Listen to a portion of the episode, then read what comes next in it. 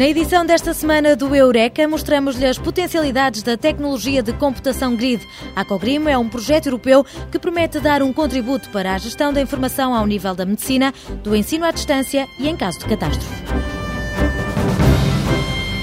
A holografia é uma técnica utilizada em dispositivos de segurança. No Departamento de Física da Universidade de Aveiro, fomos descobrir como se grava a informação transportada pela luz e quais os truques dos hologramas para impedir as falsificações. Hoje é dia 1 de abril, oportunidade para lhe contar toda a verdade sobre a mentira, as experiências científicas, os compostos químicos, os equipamentos de observação do cérebro. Conheça todas as técnicas usadas para apanhar os mentirosos. Abrimos então as portas da verdade científica e tecnológica durante os próximos minutos. Fique para ouvir.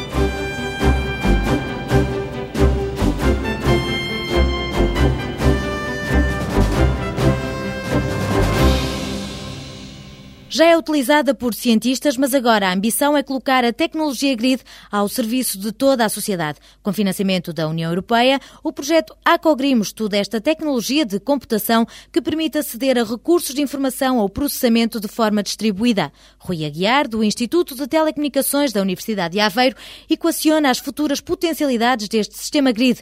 Uma das aplicações é ao nível da emergência médica. Os médicos coligem informação de radiografias, de tomografias, de ecografias e, através dessa informação toda, são capazes de efetuar um melhor diagnóstico. A junção desta informação toda pode ser complicada, pois bem, usando tecnologia grid, é possível juntar e processar esta informação muito rapidamente. A história clínica de um doente está distribuída por várias instituições, mas com a tecnologia de grelhas, independentemente do local, está a via aberta para receber o máximo de informação. Se for o paramédico que está na ambulância que está a aceder por telemóvel ao historial clínico do paciente, ou se for o médico que foi chamado de emergência porque o paciente tem um derrame, ou se for o médico que está na sala de operações que já tem disponível todos os recursos do hospital, o tipo de recursos de comunicação que terá para receber esta informação e, portanto, para fazer coisas como visualização da informação são muito diferentes.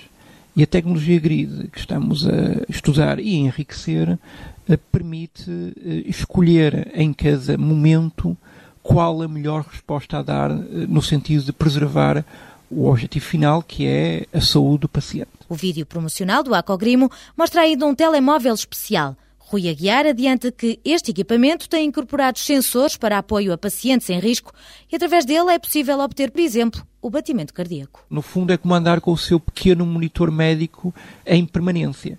E no caso de surgir uma crise, o telemóvel, digamos, passa a ser utilizado como um terminal de monitorização médica e passa a enviar essa informação direto para uh, os centros clínicos adequados, não é? no, neste caso, do telemóvel, enviando através de GPRS, que é uma tecnologia comercialmente disponível. Uh, depois, o processamento que isso é feito é que não é com tecnologia comercialmente disponível, é que através da evolução da tecnologia grid que nós estamos a fazer. A tecnologia de grid pode ainda ser usada no ensino à distância. É frequente uh, nós não conseguirmos usar toda a informação que queremos de uma forma instantânea. E a tecnologia grid permite compor informação de uma forma muito rápida. E, portanto, um professor pode dinamicamente reconfigurar as suas aulas e a informação que está a fornecer aos alunos, em consequência, por exemplo, das perguntas que está a receber dos alunos. O docente da Universidade de Aveiro exemplifica algumas vantagens desta tecnologia em situação de catástrofe. Se há um terremoto, toda a infraestrutura uh, civil entra basicamente em colapso. Desde os bombeiros, desde a proteção civil, desde os hospitais. Há um, um conjunto muito grande de variáveis que ocorrem naquele momento e que é um processo altamente dinâmico. O número de camas varia, os, os bombeiros são deslocados de um lado para o outro, as ambulâncias ficam saturadas. A tecnologia grid, no caso do nosso projeto, para ambientes móveis, permite manter um controlo apurado do que se está a passar tendo uma ideia da localização das entidades e dos recursos e, ao mesmo tempo, de qual a sua função no momento. E permite recolher esta informação e processá-la atendendo aos requisitos, de forma a, por exemplo, desviar uma ambulância no espaço de dois minutos, para ir fazer o depósito daquele doente ou daquele paciente, em particular não ao Hospital Central de Aveiro, mas ao Hospital de Coimbra, porque em Aveiro já não há mais camas para aquele tipo de traumatismo. Rui Aguiar revela como é que, ao nível da tecnologia, este cenário seria concretizável. Usando a rede celular que conhece hoje em dia, mais os chamados apêndices junto aos centros de coordenação dos bombeiros, junto aos centros dos hospitais, que não têm as limitações da rede móvel e, portanto, permitem gerir muito mais informação. As tecnologias, em termos de comunicação em si, poderão ser as tecnologias banais do nosso dia, os serviços que disponibilizamos sobre elas e a forma como as integramos usando os grids é que é substancialmente diferente. Quando há grandes quantidades de informação, é difícil fazer o processamento Usando grids, a gestão é feita de forma distribuída. A partir do momento em que os recursos estão normalizados, o acesso realiza-se através de interfaces claros que recuperam e integram a informação em tempo real.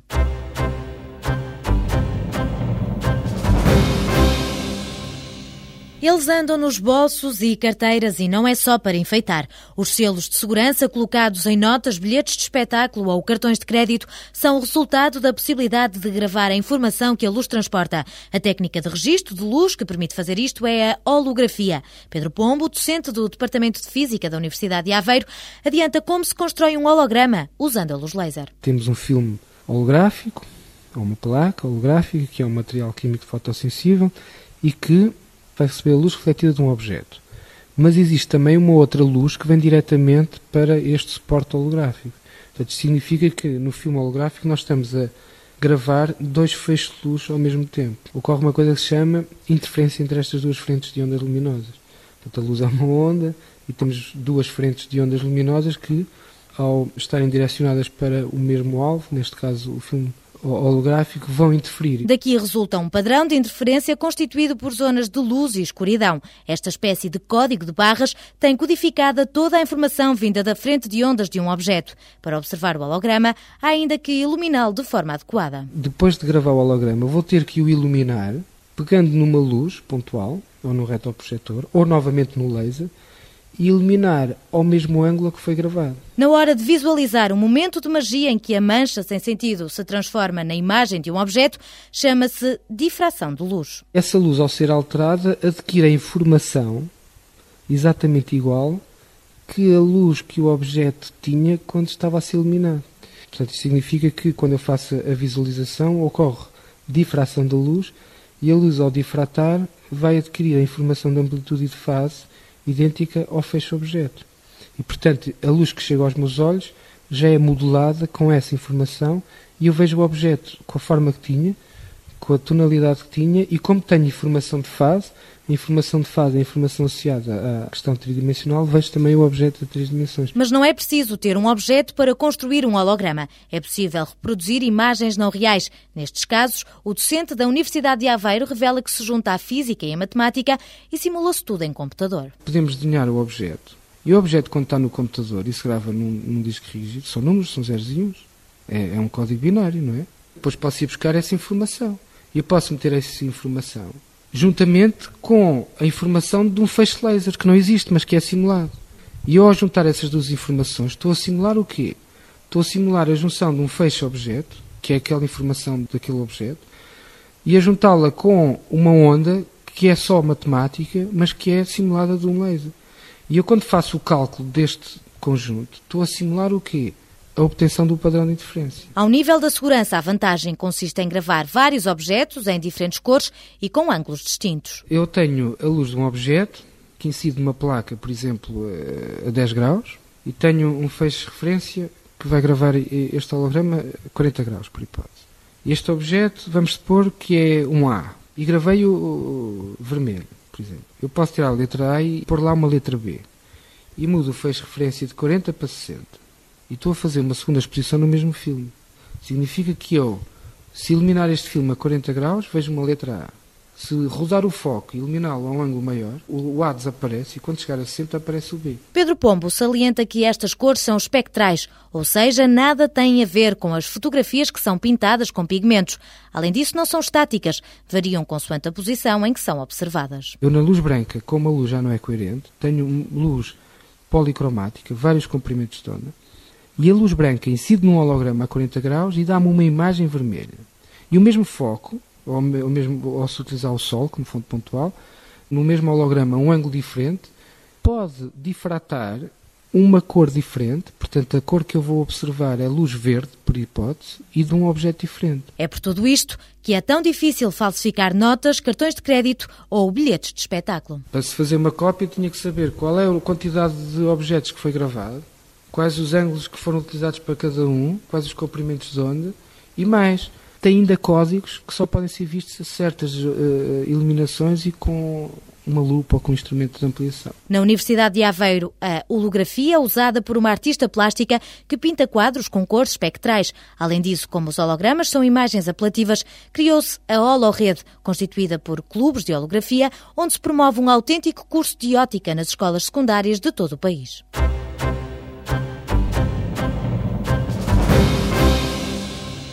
Abre-se hoje uma exceção. Durante todo o ano é criticada e condenada, mas a 1 de abril, nas 24 horas do dia, há luz verde para mentir.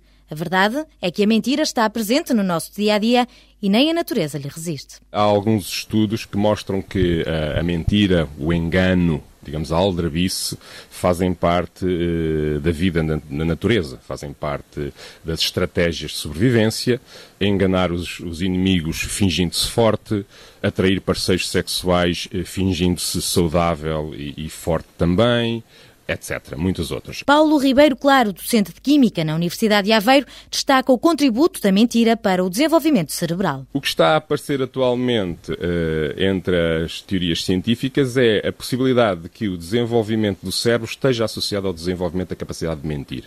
Isto é, que, em particular, o desenvolvimento do cérebro dos primatas tenha resultado da capacidade que eles foram adquirindo para mentir e para criar imagens eh, não correspondentes à realidade. Para os humanos, a mentira é considerada algo negativo e reprovável, mas não podemos viver sem ela. Há circunstâncias em que não dizer a verdade é apenas uma questão de boas maneiras. Possivelmente teríamos grandes dificuldades em sobreviver alguns dias apenas sem dizer uma única mentira.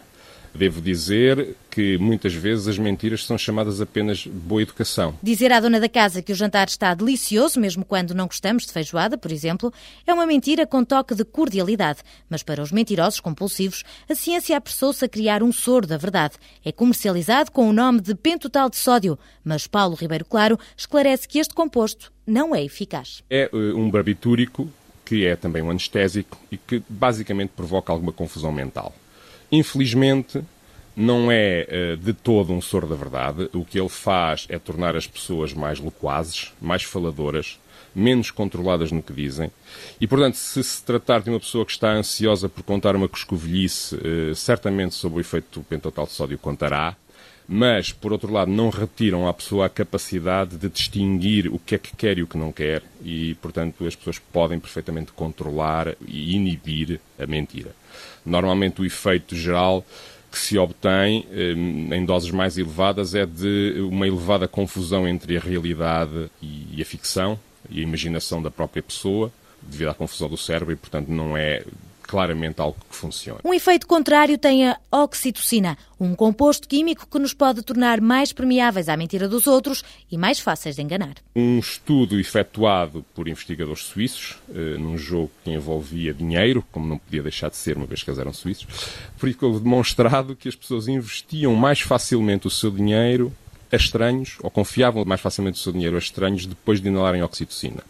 No entanto, não há razões para alarme na medida em que é altamente improvável que se possa utilizar a oxitocina para, eh, em larga escala, eh, enganar as pessoas ou mesmo vigarizar pessoas. Para desmascarar mentirosos, Paulo Ribeiro Claro relembra que há alguns anos atrás os tribunais americanos usavam o polígrafo. É um aparelho que se liga ao nosso corpo através de vários fios e que vai medir diversas respostas fisiológicas, portanto, ao nervosismo associado à mentira. Respostas essas que vão desde a sudação das mãos, o aumento da pressão arterial, o aumento do batimento cardíaco, a própria respiração. E, portanto, é uma forma indireta de dizer uh, se a pessoa está a mentir ou dizer a verdade, porque mede, digamos, as reações da culpa. Mas o professor do Departamento de Química da Universidade de Aveiro garante que o aparelho é muito falível. Depende muito da capacidade intimidatória da pessoa que está a fazer a pergunta. É preciso que a pessoa que faz a pergunta intimide quem responde, de forma a que quem responde fique nervoso ao mentir. E por outro lado também está, obviamente, associado ao facto da pessoa ao mentir se sentir culpada. Por exemplo, os criminosos psicopatas que não têm sentimentos de culpa passam sempre à vontade nos polígrafos porque inclusivamente as pessoas podem se treinar para não dar sinais, indicadores fisiológicos da mentira. Uma nova vertente da investigação nesta área prende-se com a detecção da mentira quando se está a formar no cérebro. Os cientistas utilizam imagens de ressonância magnética funcional para observar a atividade cerebral, já que com a radiação eletromagnética os nossos ossos tornam-se ligeiramente transparentes. Existe um tipo de radiação do infravermelho para o qual a nossa testa é parcialmente transparente. E uma das zonas onde a mentira se forma é justamente no córtex frontal, mesmo por trás da testa. Portanto, é possível enviar uh, radiação infravermelha para o nosso cérebro recolher a luz refletida e saber se nessa altura essa zona estava muito ativa ou pouco ativa. Atualmente, isto só pode ser feito com um capacete na cabeça do voluntário onde estão colocados os detectores. Mas Paulo Ribeiro Claro alerta para a possibilidade de se poder detectar a mentira sem o nosso conhecimento. Há quem preveja que no futuro seja possível fazer isso com um laser de, de infravermelho a uma certa distância, sei lá, talvez ao balcão de uma companhia aérea durante o check-in, quando nos perguntam leva uma bomba na sua bagagem. Claro que a maioria das pessoas que está a ouvir o programa eh, concordará que isso será uma ótima aplicação, especialmente se forem passageiros frequentes de avião. Gostarão que todos os outros passageiros tenham uh, sido interrogados desta forma e tenha sido detectado se diziam verdade ou mentira, mas agora temos que pensar um pouco mais em questões éticas. Em que outros sítios é que isso pode existir? Formam-se em zonas diferentes do cérebro, mas os cientistas já concluíram que a primeira atividade cerebral para a mentira consiste em bloquear a verdade, embora o processo seja reversível. O docente de Química esclarece a diferença entre formular uma mentira e dizê-la. O facto de a pessoa conceber uma mentira no seu cérebro não quer dizer que a use. Isto é, resta-lhe ainda a capacidade de decidir se vai mentir ou se vai dizer a verdade. Mas em alguns dos métodos de detecção, a formulação da mentira já foi detectada e, portanto, mesmo que a pessoa diga a verdade, já foi indiciado como um mentiroso. Essa é uma questão muito importante porque, evidentemente, a última decisão continua a ser a pertencer ao indivíduo e não é pelo facto de ter pensado numa mentira que faz dele um mentiroso. Afinal, a liberdade de opção e a capacidade de escolher entre o bem e o mal é um traço bem vincado da personalidade humana que também tem de ser contabilizado.